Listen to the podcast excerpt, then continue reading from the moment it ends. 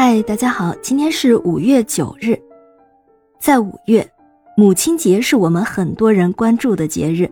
我们今天就来讲一讲母亲节是怎么来的。在美国西弗吉尼亚州，有一位叫做安娜·玛丽·贾维斯的女士，她的母亲积极参加社区活动，为教堂的星期日学校服务了二十多年，还曾经在美国南北战争中参加部队医疗队。照顾了敌对双方无数受伤的士兵。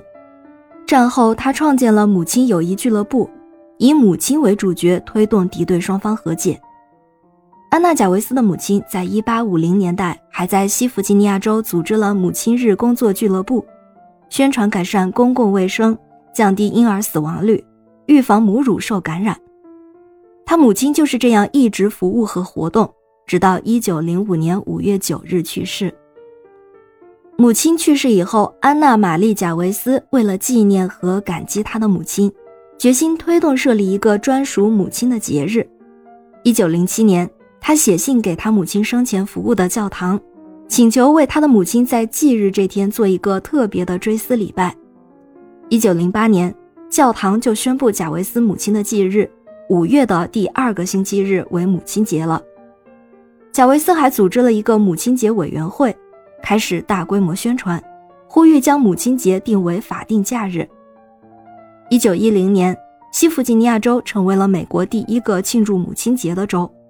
在当年五月的第二个星期日，许多家庭都聚集在西弗吉尼亚格拉夫顿教堂，参与了第一个母亲日的活动。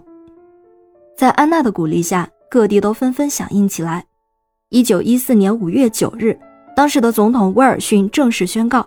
每年五月的第二个星期天就为国定的母亲日，这也就是现在母亲节的由来。但是节日创立之后不久，母亲节就沾上了浓厚的商业气息，不少商家以母亲节为由大肆炒作，达到销售贺卡、糖果和鲜花的目的。这样一来，母亲节创始人安娜就开始感到不安和困扰了，她甚至对母亲节这样变味儿感到痛苦。他觉得母亲节无需送糖果和卡片，送妈妈一束白色康乃馨即可。他认为这种花最能代表母爱的纯洁。